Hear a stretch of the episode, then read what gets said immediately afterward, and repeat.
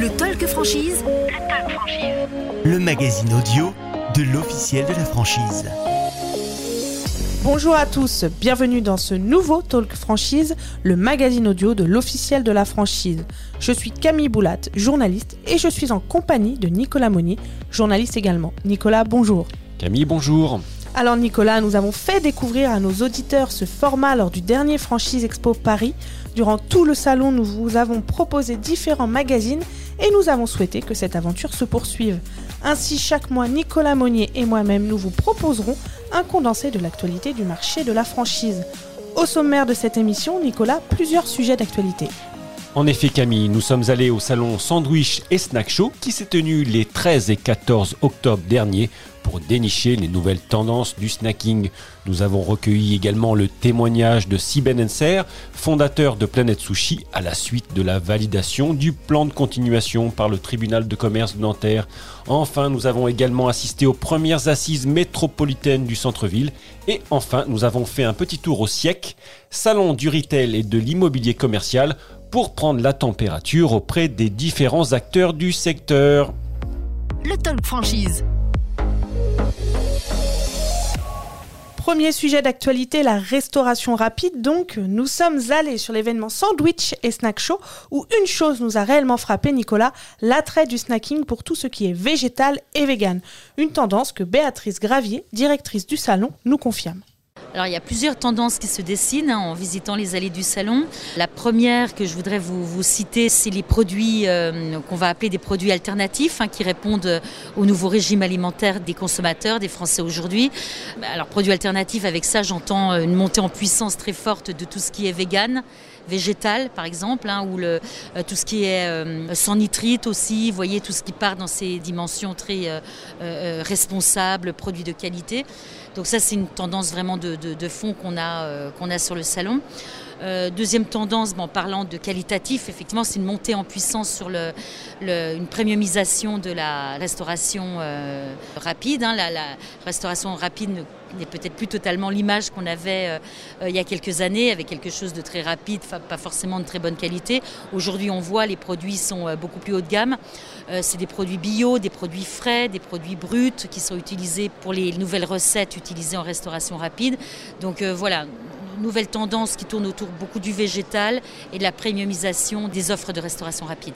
Et en déambulant dans les allées, nous avons en effet pu remarquer la présence de plusieurs fournisseurs proposant des alternatives végétales à la viande. C'est le cas des nouveaux fermiers. Cette start-up créée en 2019 a élaboré une viande végétale. Et vous l'avez goûté, Camille? Non, pas encore, mais c'est un produit qui séduit de plus en plus les enseignes de grande distribution, mais aussi de restauration. Outre leur référencement chez Monoprix, les nouveaux fermiers ont noué des partenariats avec des enseignes comme Pokawa, Ninkasi ou encore Le Camion qui fume, pour ne citer que. Une tendance qui est à la hausse, selon Florian Telitochi, directeur commercial des nouveaux fermiers pour la partie restauration. On voit qu'il y a vraiment une grosse grosse euh, croissance de la demande. Euh, quand on a commencé il y a un an et demi, c'était assez marrant d'aborder le sujet de la viande végétale. Euh, c'est vraiment quelque chose de, très nouveau. les gens ne connaissaient pas et généralement n'avaient pas goûté. Et après un an et demi, on se rend compte qu'il y a vraiment une forte forte demande, aussi bien des chaînés que des, que des indépendants qui viennent nous voir. Je pense qu'il y a une vraie tendance de fond qui s'accentue et qui s'accentue depuis un petit moment. Et je pense qu'il y a eu un petit décalage entre la demande et l'offre. Euh, c'est pas toujours euh, facile de s'adapter en fait à, faire plus de végétal à la carte. Euh, et nous, on est capable d'apporter une vraie solution. on simplifie la vie des chefs. On a des produits qui se cuisinent exactement comme de la viande et qui se mangent comme de la viande. Et si cette tendance est à la hausse, Florian Telitochi nous a confié qu'il fallait tout de même faire preuve de pédagogie auprès des différentes enseignes pour les convaincre d'adopter ces nouveaux produits. C'est vraiment un point super important sur lequel nous on consacre euh, pas mal de temps. Ça va être d'accompagner à la fois les, restaurants euh, et les consommateurs à, bien comprendre euh, bah, qui on est, qu'est-ce que c'est que la viande végétale, pourquoi est-ce que c'est bon pour la santé et, comment c'est fabriqué. Par exemple, le steak, on va leur expliquer que bah, c'est fait avec de la protéine de pois, de la protéine de fève, euh, que c'est fait avec du jus de betterave pour le côté sanguin, avec des arômes naturels. Toutes ces choses-là, c'est super important d'accompagner les, les acteurs. Alors Nicolas, parmi les nouveaux acteurs qui plébiscitent ces produits alternatifs, nous avons pu rencontrer une jeune enseigne de hot dog sur le salon. Pouvez-vous nous en dire un peu plus sur ce jeune réseau? Tout à fait Camille, l'enseigne Frank's Hot Dog était présente sur le salon Sandwich et Snackso. C'était d'ailleurs la première fois qu'une enseigne avait un stand sur l'événement Frank's Hot Dog. Camille, c'est tout simplement une enseigne qui revisite le célèbre produit américain avec des recettes gourmandes et un pain brioché qu'on retrouve dans le Lobster Roll. Ce concept a d'ailleurs été primé sur le salon dans le cadre de la Snack Academy qui récompense les concepts innovants. Jonathan Selam, cofondateur du réseau, nous a expliqué pourquoi l'enseigne a opté pour ces alternatives végétales et notamment pour celles proposées par les nouveaux fermiers. Alors les nouveaux fermiers, d'abord parce que c'est du Made in France, parce que chez Franks, euh, oui, on est aux couleurs euh, bleu, blanc, rouge qui peuvent faire penser aux États-Unis, mais on est surtout euh, très français. Et c'était important pour nous de dire, ben, on a essayé une saucisse américaine, Beyond Meat pour pas les citer, qui était très bonne, mais tant qu'à faire, quand on a vu un produit français avec une jeune start-up et euh, des produits, euh, disons, de, qualité qui nous convenaient, ben, on s'est dit on fonce. Donc on est très content, on a lancé ce partenariat euh, il y a quelques mois qui fonctionne très bien. et du coup, on a créé un green roll, donc un, roll dog spécifique qui a très bien fonctionné pour cet été avec un hachard de chou blanc carotte, une sauce blanche, de la menthe. Et derrière, ben, on l'a mis carrément notre menu à la carte. Et du coup, on a une option vegan sur tous les roll dogs. Ça fait toujours plaisir aux clients de savoir qu'il y a du vegan. Après, aujourd'hui, on est encore sur un faible pourcentage sur les ventes, mais euh, on s'aperçoit que c'est quelque chose euh, qu'on a besoin de mettre aujourd'hui euh, à notre menu parce que, mine de rien, il y a une demande et c'est des produits voilà, de qualité. A noter Camille que Frank's Hot Dog affiche un réseau de 6 restaurants et devrait amorcer son lancement en franchise d'ici fin 2022 le Talk Franchise. Toujours en restauration, Nicolas, vous avez pu échanger avec Siben Enser, fondateur de Planète Sushi. L'enseigne était dans la tourmente, qu'en est-il exactement? Vous avez raison Camille, l'enseigne jouait sa survie. Le fondateur a présenté son plan de continuation jeudi 14 octobre qui a été accepté et validé par le tribunal de commerce ouf de soulagement pour Siben Enser du réseau, comme il nous l'a confié au lendemain de la décision. Tout d'abord, il quitte l'opérationnel. J'ai donné beaucoup là pendant, pendant presque 25 ans. Euh, je pense que Planète Touchy a besoin aujourd'hui d'un peu de comment dirais-je d'expérience supplémentaire. Euh, j'ai choisi Gilles Piquet-Pellors parce que euh, c'était déjà quelqu'un que je connais depuis de, nombreuses années à l'époque où il était encore président de, de Biocop qu'il a, qu'il a transformé, qu'il a su amener de 500 millions euh, de chiffre d'affaires à 1 milliard 3.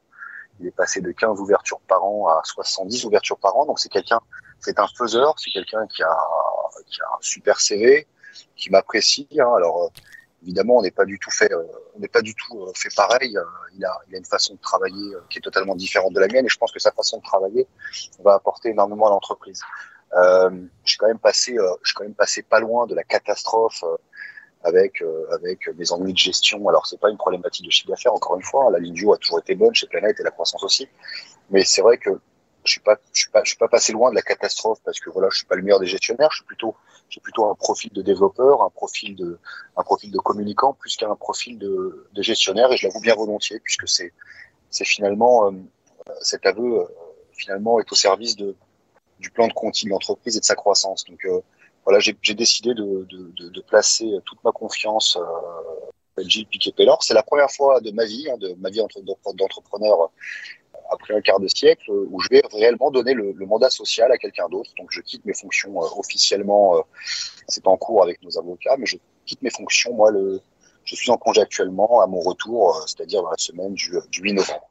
Je crois également qu'il cherche à s'adosser à un fonds d'investissement, comme il vous l'a expliqué j'ai traité Planète comme au premier jour en fait. Que moi je suis un entrepreneur, c'est mon enfant. Que je gère Planète comme euh, quand je l'ai créé. Sauf qu'aujourd'hui, euh, la gestion d'une boîte avec une taille, euh, avec une taille comme celle de Planète, qui est aujourd'hui quand même une grosse entreprise et une entreprise importante dans la restauration, a besoin d'avoir quelqu'un avec un peu plus de prise de hauteur, un peu moins de sentiments, avec une feuille de route et, et conduire, conduire le, le plan qui est annoncé avec sérénité. Donc, euh, moi, je suis peut-être pas capable de faire ça. Je suis certainement un faiseur pour créer des concepts, animer des concepts, mais en tout cas, euh, diriger une boîte de cette taille-là, ça appartient à d'autres dirigeants, à d'autres personnes, et c'est le cas dans beaucoup d'entreprises. Hein. Je peux être aussi un, un, actionnaire majoritaire je peux laisser les, les rênes à quelqu'un d'autre. Alors sur l'opération capitalistique, oui, on a eu beaucoup de marques d'intérêt suite à, suite à toute la communication qui s'est faite autour euh, du plan de Conti de l'entreprise. On a eu beaucoup de marques d'intérêt et, euh, et, je pense, on est en train d'en discuter avec tous mes conseils, je pense que je vais, euh, je vais, je vais ouvrir le capital là, très très très très rapidement. D'une part, pour renforcer la trésorerie de l'entreprise et deuxièmement, pour lui permettre aussi de faire une très belle croissance rapidement. Sachez également, Camille, que de nouvelles ouvertures sont en cours. On en a 7 en cours d'ouverture, on en a 20 en discussion euh, très très avancée pour des signatures euh, imminentes, et on a 200 candidats naturels qui rentrent, euh, qui sont dans le dans le pipe avec avec notre service franchise, avec des débuts de discussion, des débuts d'envoi de dossiers.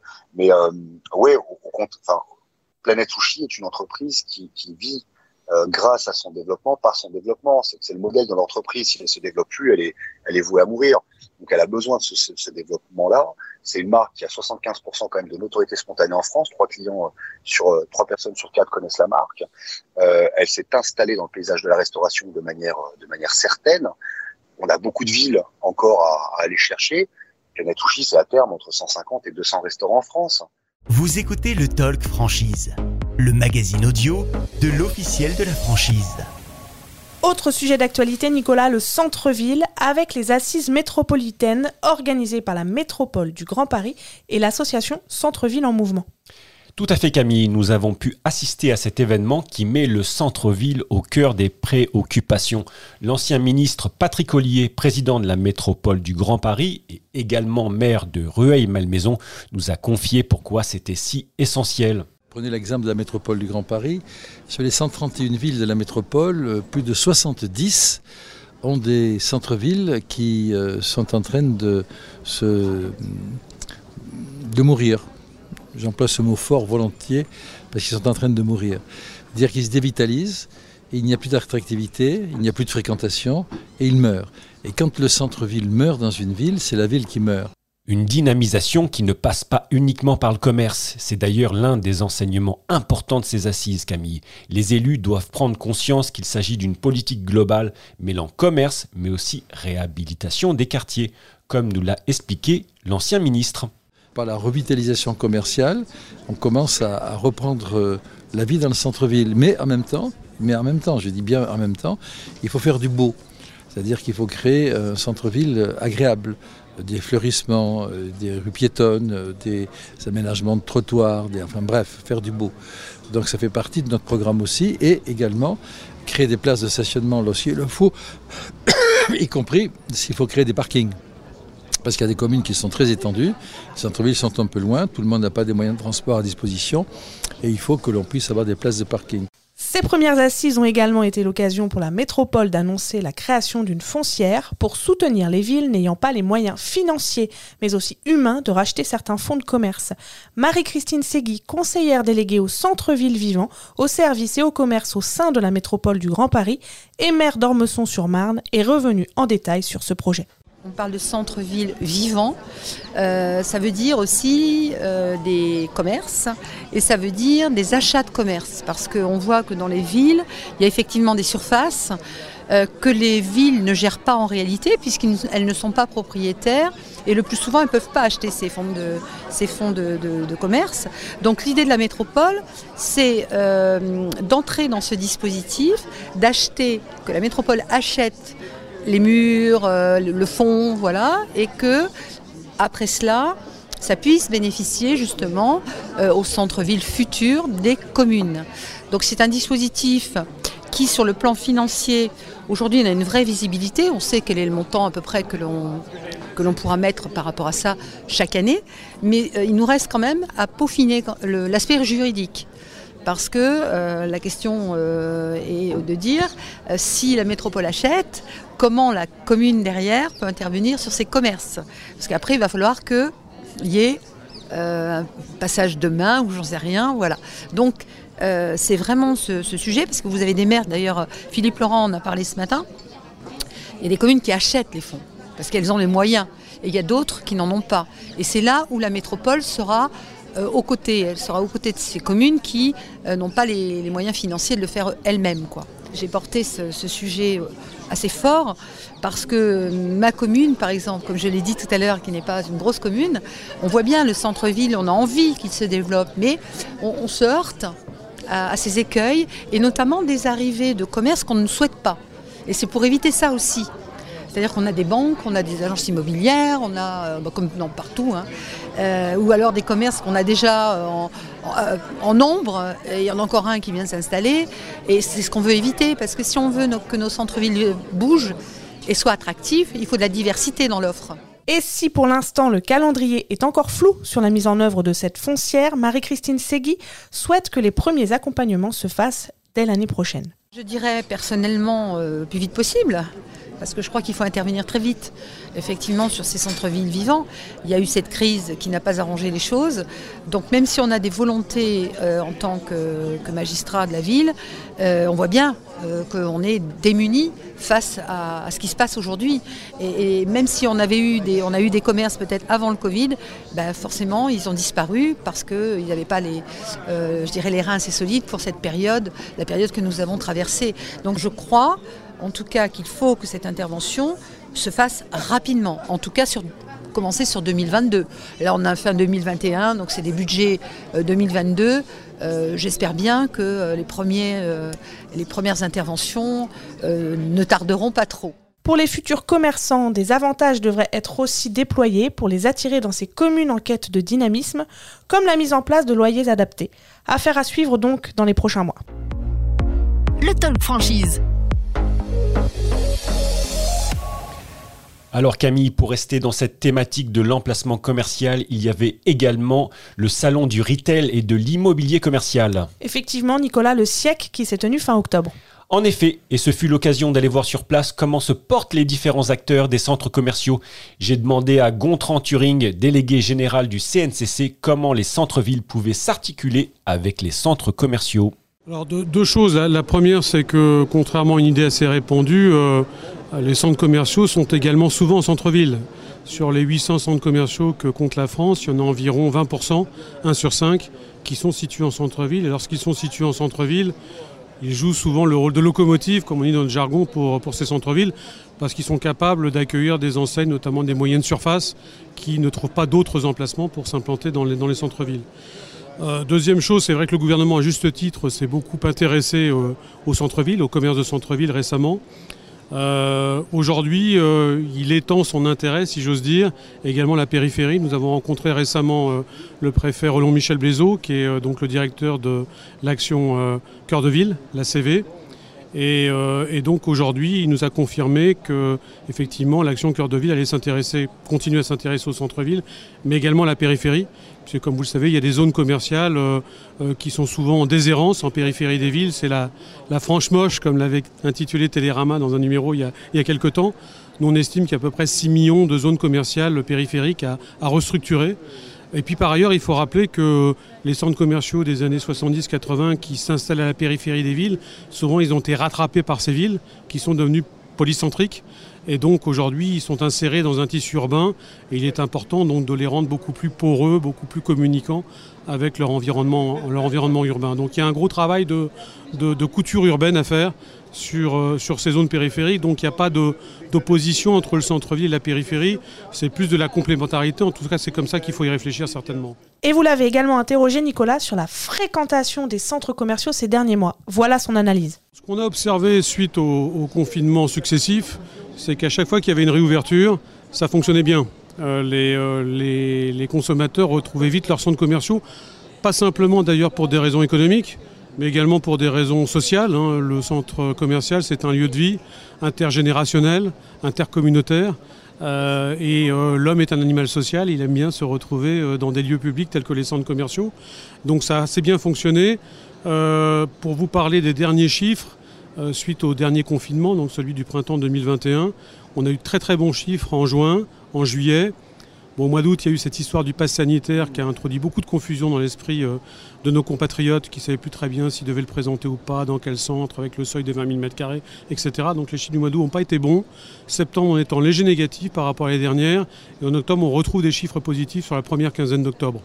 Euh, donc on peut dire qu'effectivement les, euh, Français, les Françaises ont, retrouvé euh, le chemin des, centres commerciaux. Je crois qu'ils se sont rendus compte que c'était sympathique de commander par Internet, mais ça avait ses limites.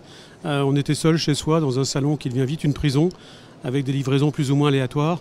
Donc ce, ce, besoin de, de contact humain, il reste essentiel. Ces derniers mois, nous avons remarqué, Camille, que les centres commerciaux innovent de plus en plus pour attirer de nouveaux visiteurs. Par exemple, Westfield a diffusé le concert de Lady Gaga et Clépierre accompagne les nouvelles enseignes pour les aider à s'implanter dans les centres commerciaux. Gontran Turing nous donne son avis sur ces initiatives. La révolution qui s'accélère d'ailleurs euh, avec cette crise, c'est que le bailleur qui était auparavant un simple loueur de surface, euh, aujourd'hui devient un prestataire de services, donc propose un certain nombre de services, notamment digitaux, euh, pour faire en sorte que le chiffre d'affaires des commerçants locataires s'améliore. Donc je crois que c'est une, euh, c'est une bonne chose. Et il y a vraiment un travail en commun effectué entre bailleurs et, locataires pour que cette dynamique prenne de plus en plus de, vitesse et de forme et, et, donc contribue à accroître le chiffre d'affaires des commerçants. Vous écoutez le Talk Franchise, le magazine audio de l'officiel de la franchise. Et en évoquant les centres commerciaux, Nicolas, rappelons que c'est la thématique du dossier d'actualité du numéro d'octobre de l'officiel de la franchise. Effectivement, Camille, nous avons récolté le témoignage de plusieurs gérants qui nous ont détaillé la façon dont ils ont vécu les différents confinements et l'instauration du pass sanitaire. Avec beaucoup de lassitude, il faut bien l'avouer. Les franchisés et les experts que nous avons pu interroger nous ont confié, constaté dès l'instauration du pass sanitaire une baisse de la fréquentation. Et si, Petit à petit, les préfets ont supprimé la nécessité du précieux sésame pour se rendre dans ces lieux. Certaines habitudes ont été prises par les consommateurs. Les chefs d'entreprise ont dû également faire face à l'obligation vaccinale de leurs salariés. Tout cela est à découvrir dans notre dossier spécial. À découvrir également dans ce dernier numéro un focus sur le secteur du marché des soins et de l'esthétique, les opportunités d'implantation dans la ville de Lyon, mais aussi le décryptage de l'enseigne Pokawa par nos experts. Vous retrouverez également 5 étapes pour bien choisir son local quand on souhaite devenir franchisé. Ce dernier numéro est à retrouver en kiosque ou directement sur notre boutique. Je crois qu'il est temps de nous quitter, Camille. Ce talk franchise touche en effet à sa fin. Merci à tous d'avoir été avec nous pour ce nouveau numéro. Nous vous donnons rendez-vous le mois prochain pour une nouvelle émission dédiée à l'actualité de la franchise.